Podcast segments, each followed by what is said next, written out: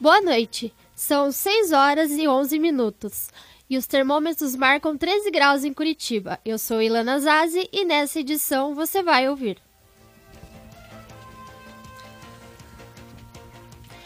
Política. Eleições estão chegando e você já sabe em quem vai votar? Alunos do Ninter participam da Semana Estado de Jornalismo em São Paulo. Prefeitura abre editais em Curitiba. Trânsito, previsão do tempo e muito mais agora no Ninter Informa. Estamos ao vivo no Rádio Jornal Laboratório do curso de Jornalismo Ninter. Acesse nossa página no Facebook, arroba Jornalismo e interaja conosco ao vivo. Acesse também os programas anteriores em mediaçãouninter.com.br. Vamos às notícias da agência Mediação do curso de jornalismo Ninter com o repórter Gabriel Mafra. Diante do cenário atual, muitos eleitores estão desanimados com a política. Com isso, cresceram os números de votos brancos, nulos ou ausentes. Nas eleições de 2016, em nove capitais brasileiras, esses votos superaram os dos eleitos. Entre os jovens, existe bastante resistência. Segundo dados do Tribunal Superior Eleitoral, o TSE, dos 6,5 milhões de jovens entre 16 e 17 anos com direito a voto facultativo, apenas 1,4 milhões emitiram o título de eleitor, ou seja, quase 80% não vão participar da eleição. Saiba mais sobre esse assunto na matéria de Priscila Lourenço e Eduardo Igor, publicada na edição 59 do jornal Marco Zero. O Museu Oscar Niemeyer está com uma nova exposição que retrata a arte asiática. Cada detalhe é rico em ornamentos que destacam detalhes importantes dessa cultura. Você conhece mais sobre a exposição na matéria da estudante Luísa Remes, na revista Entre Verbos. E hoje será publicado mais uma edição do programa Comunica. Dessa vez, o programa conversou com estudantes que vieram para Curitiba para estudar. A reportagem é de Tatiana Moraes e Matheus Dávila.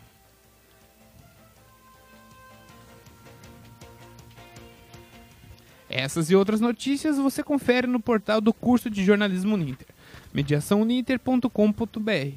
Repetindo, mediaçãoninter.com.br. Eleições 2018. O repórter Sérgio Júnior tem informações sobre o pleito no domingo. A menos de 40, 40 horas para as eleições, vocês já sabem quem votar? Domingo, dia 7, aproximadamente 150 milhões de eleitores irão decidir o futuro do Brasil nas urnas. Como cidadãos, temos que pensar em quem eleger. Por isso, precisamos votar consciente. Antes de votarem, leve em consideração as propostas dos candidatos ao Senado, governo, deputados e presidência. Acompanhe as pesquisas do IBOP e Datafolha para saber como estão as intenções de votos de outros eleitores. Ao invés, ao invés de votar nulo, pensem se seus direitos serão respeitados ou não pelos candidatos. Boa eleição!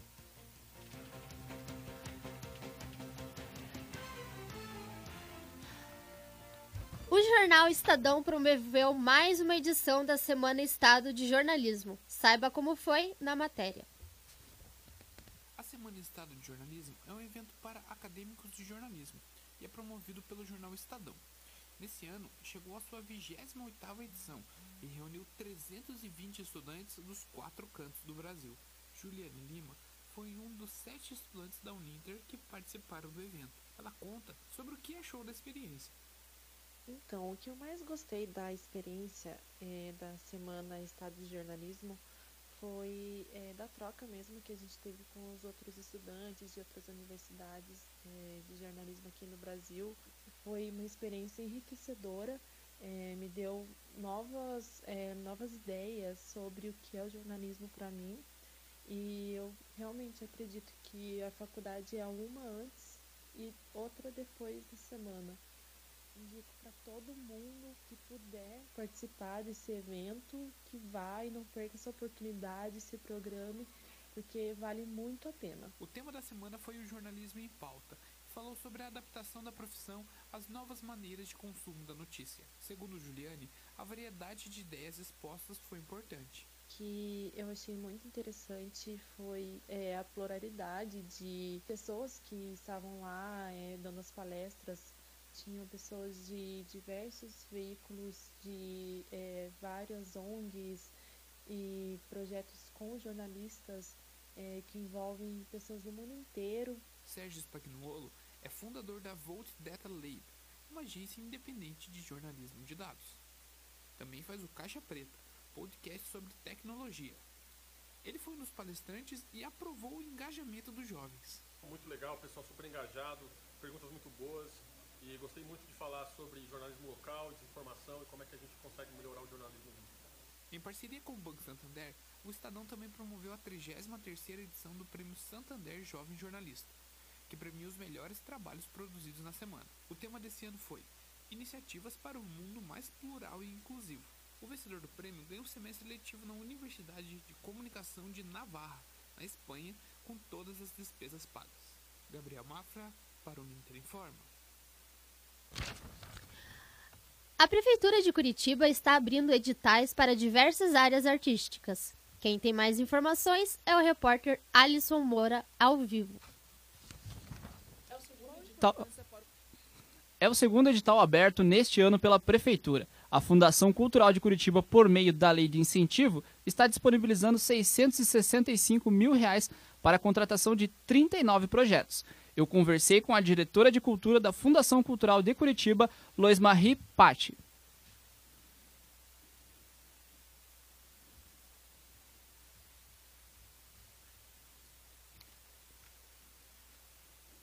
Qual a importância para o fomento cultural de Curitiba com a abertura dos editais? nós vamos nós, nós tentamos com os editais do fundo é, criar fazer a economia criativa do município se movimentar porque é, isso gera em muitas áreas e desenvolve o trabalho dos artistas nós temos o edital de patrimônio que são pesquisas inclusive é, especificamente na área de tradições afro-brasileiras que é muito importante a gente é, fomentar e, e valorizar da mesma forma que a gente tem o edital de pesquisa urbana que vai falar sobre a cidade e que isso vai render um livro que vai ser faz parte de uma coleção muito importante que é o Boletim Casa Romário Martins. Então isso fortalece a área do patrimônio, é, é, qualifica Curitiba como uma cidade que se importa com o seu passado e ao mesmo tempo projeta para um futuro a, a, para gerações seguintes as informações que são necessárias. Por outro lado, nós temos, por exemplo, o edital de dança, que vai fomentar a questão dos coletivos. É, as pessoas que trabalham nessa área, elas vão poder estar dentro da, da, da Casa Osman, que é um centro de excelência na área de dança, desenvolvendo um trabalho durante quatro meses, e durante esses quatro meses elas vão também oferecer é, é, apresentações para a comunidade, apresentações para o público, tanto na área da Casa Hoffman, que é ali no centro da cidade, no centro histórico, quanto nas regionais da cidadania. Quem que pode participar desse edital? Tem algum tipo, tipo de artista específico? Veja, é, é, normalmente dentro da, da, da, área que eles, vão, é, que eles vão estar desenvolvendo o trabalho. Por exemplo, nos editais de patrimônio, o ideal é que a pessoa tenha um currículo e um conhecimento nessa área para que ela possa desenvolver o projeto. Bem como na dança e na, e, e na questão da circulação, é, ele vai ter que demonstrar que ele tem um convite, ele tem uma, uma, uma, uma, uma intenção de se apresentar em outro lugar por, por, por convite oficial ou não. Então, é, são para profissionais. O das regionais é um pouco mais aberto, ele abre mais para a comunidade. Mas, de qualquer maneira, a pessoa vai ter que comprovar que, de alguma, de alguma forma, ela atende aos requisitos. Se ela quer fazer uma apresentação de música, ela vai ter que demonstrar que ela já tem experiência nessa área. Assim na área de artes cênicas, na área de, de literatura, ela vai ter que demonstrar que ela tem conhecimento e condições de, de pegar esse dinheiro que é público, que é do povo, e desenvolver um trabalho que vai retornar para o público. Quem se interessou pelos editais pode conferir mais no site www.fundaçãoculturaldecuritiba.com.br barra Lei de Incentivo. Os prazos de inscrição terminam entre os dias 23 e 30 de outubro, variando entre as modalidades. Então você, artista, confira qual categoria entra o seu projeto e corra fazer a inscrição.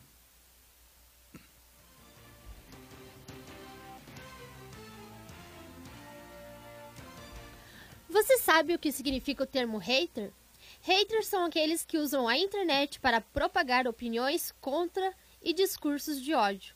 Mas será que eles estão presentes também na cena underground? O programa Nosso Rock dessa semana recebeu a banda Sofia Fúria para falar sobre esse tema tão polêmico. Confere um pouco como foi. O tema de hoje é Temos haters na cena underground? É, meninos, então é um assunto que a gente não pode deixar de falar, né? Vamos é, começar aqui o bate-papo com os meninos da banda. É, Para abrir a conversa, é, as bandas independentes utilizam muito a internet como apoio para divulgação. Vocês também utilizam, né? A gente percebeu que tem a página no Facebook e tudo mais. É, vocês já sofrer, sofreram ou conhecem alguém é, que fez uma crítica para a banda, que acabou não tendo um, um, um, retorno bom? Conhece alguma banda, alguns amiguinhos, ou até vocês mesmos que já passaram por isso? Verdade, sim, é mais é, crítica do que. Né? crítica é fácil, né? É fácil. Na verdade, para cena assim, é, mais em Curitiba ainda que para ajudar é difícil mesmo. na verdade, o, nós temos umas lovers, na verdade, né, haters? Olha só! O André Barão tem umas, umas lovers, na verdade. Olha só! Segundo ele, dizem. Não, não, não Tem fã-clube já? Crítica, né? Eu acho que é mais questão de gosto musical, talvez. É, porque a não tá muito forte essa cena nesse momento agora, né? Tanto que haters hoje em dia tem que ter para uma coisa que tá em voga, tá acontecendo, tá rolando, Uhum. bastante. E a, a cena de Curitiba, nos anos 90, anos 90 era, porra, perdia, Sim. orgulhava a cidade, um monte de banda massa, um monte de som massa. Hoje em dia tem ainda, só que tá mais separadinho, cada um mais na sua, ali assim, tá- Uhum. e, e- falta um pouquinho, acho que, mas e, uma, união, na verdade, né? Não é, não é um hater, assim, tipo, não quero que... Mas, tipo, falta, tipo, alguns ajudar. Vamos-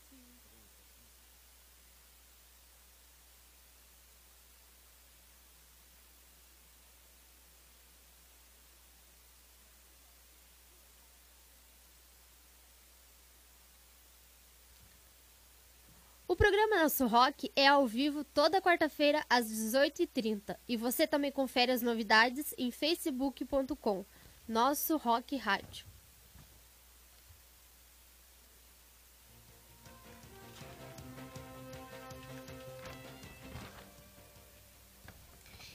Em tempos de redes sociais, o acesso a informações está mais fácil.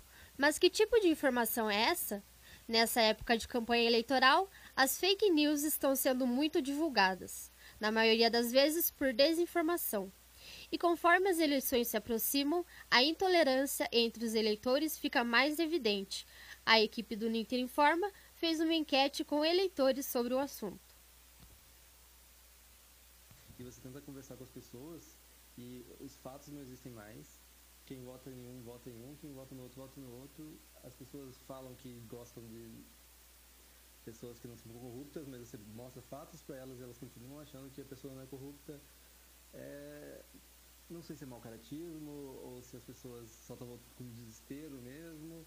Eu acredito que as pessoas estão se espelhando nele. Ele é um espelho, o Bolsonaro é um espelho do, dessa do povo brasileiro, no caso. Ele é uma pessoa desinformada, que não entende de nada que adora espalhar notícia falsa, porque ele já espalhou várias notícias falsas até no próprio Twitter dele. É o seguinte, é que o, o grande problema do, do nosso povo, uma, uma grande parte, é, eles são ignorantes. Ignorante que eu digo é que eles não, não têm conhecimento de causa. Então é fácil, qualquer pessoa que um pouco mais instruída fala um monte de baboseira na, ou nas redes sociais, ou no rádio, ou qualquer lugar, e a pessoa que, que não tem conhecimento de causa, ela assimila isso aí como, como verdadeiro e aí dá, dá esses problemas que acontecem aí, tanta discussão. Em primeiro lugar, é uma grande confusão gerada por controvérsias entre candidatos, entre notícias que não fazem parte da veracidade dos fatos. E, infelizmente, o grande público que não tem um critério de averiguar as informações antes de repassá-las, acaba repassando E cada um que é participante de algum grupo que faz um repasse de uma informação inverídica, acaba por contaminar. E essa contaminação ocorre principalmente nas redes sociais. Redes... E na opinião da semana, Michael Sutil fala sobre endeusar políticos. Endeusamento político, você sabe o que é? É quando você foca simplesmente em defender o político, seja ele o Haddad, Lula, Ciro ou até mesmo o Bolsonaro, e não liga se seus direitos como cidadão serão preservados e respeitados na gestão de tal candidato. De acordo com que João Pereira Coutinho, jornalista da Folha de São Paulo, apurou e publicou no site no dia 7 de setembro, é que essa necessidade de endeusar um político ou um partido é um sintoma de transtorno mental. E quem faz isso esquece o que precisa de mais urgência para o país, que são os direitos à educação, saúde, segurança pública, entre outros quesitos favoráveis à população brasileira. É comprovado que esta obsessão por políticos adoece a sociedade, quando esta se vê dividida entre o ódio e amor por um candidato ou outro. Simplesmente coloquem a mão na consciência, parem com isso e procurem ajuda para ver se você não tem um problema maior do que não se preocupar com os direitos essenciais para conviver em sociedade. A poesia feita por Assis Silva no, no site Recanto das Letras diz o seguinte: O político não é um animal para, para se ter um de estimação, tampouco uma ideologia política tal qual uma religião. É preciso uma consciência crítica, tanto para a vida quanto para a política. O endeusamento é por demais arriscado, para a verdade, um perigo danado. Por isso, lembre-se das eleições passadas, quando você idolatrava qualquer candidato, quando iria pedir seu voto. E com isso eu pergunto: ele está cumprindo o que te prometeu para merecer seu voto ou ele esqueceu? Ele voltou para ele voltou para agradecer seu voto nele ou simplesmente sumiu e votou contra seus direitos, como aconteceu recentemente com a reforma trabalhista e com e que vai acontecer com a reforma da previdência. Pense nisso. Por este motivo, no dia 7 de outubro, nós, como eleitores, temos que votar com consciência, pensando em quem divide os mesmos espaços que nós seja dentro ou fora das redes sociais. Porque isso não significa que o candidato que é idola, idola, idolatrado esteja pensando em nós como cidadãos, trabalhadores ou alguém que ele vá se lembrar depois. A sexta-feira foi de tempo nublado em Curitiba. A previsão para o sábado é de sol com muitas nuvens, durante o dia com períodos nublados, com chuva a qualquer hora, mínima de 11 e a máxima de 16 graus. Para, dom... Para domingo, o tempo continua nublado, com pancadas de chuva a qualquer momento, com a mínima de 13 e a máxima de 18 graus.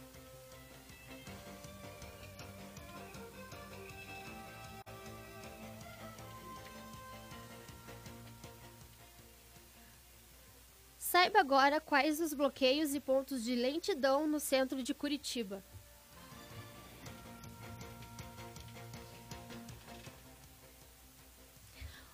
O trânsito será alterado no entorno do estádio Couto Pereira a partir das 8 horas da noite, por causa do jogo de Curitiba contra o Juventude pelo Campeonato Brasileiro.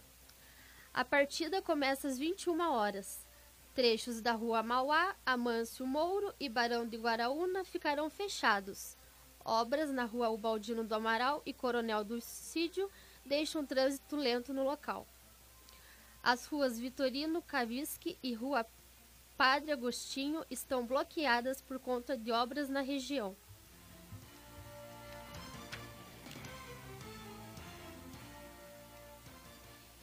E agora vamos saber quais os eventos do final de semana na agenda cultural com Alisson Moura.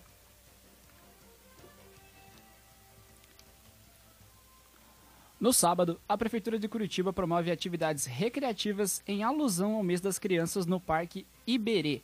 O objetivo principal é incentivar o acesso ao lazer e recreação na comunidade para as mais diversas idades. Serão realizados jogos, brincadeiras e disponibilizados vários materiais com acompanhamento dos orientadores de esporte e lazer da Secretaria Municipal do Esporte, Lazer e Juventude.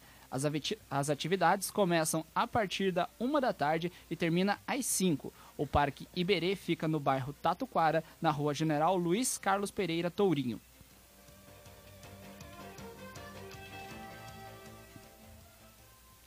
Até domingo, o Teatro Cleon Jacques, no Parque São Lourenço, recebe a segunda edição do Desmistifique Sua Dança.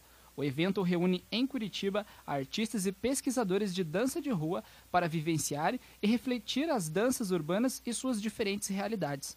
O evento traz representantes da dança do passinho e do funk carioca, representados pelo grupo Os Imperadores da Dança, por meio da colaboração do artista e pesquisador Hugo Oliveira. O evento começa às 6 da tarde e termina às 8 da noite. O Teatro Cleon Jacques fica na rua Mateus Leme, número 4700. A classificação é livre.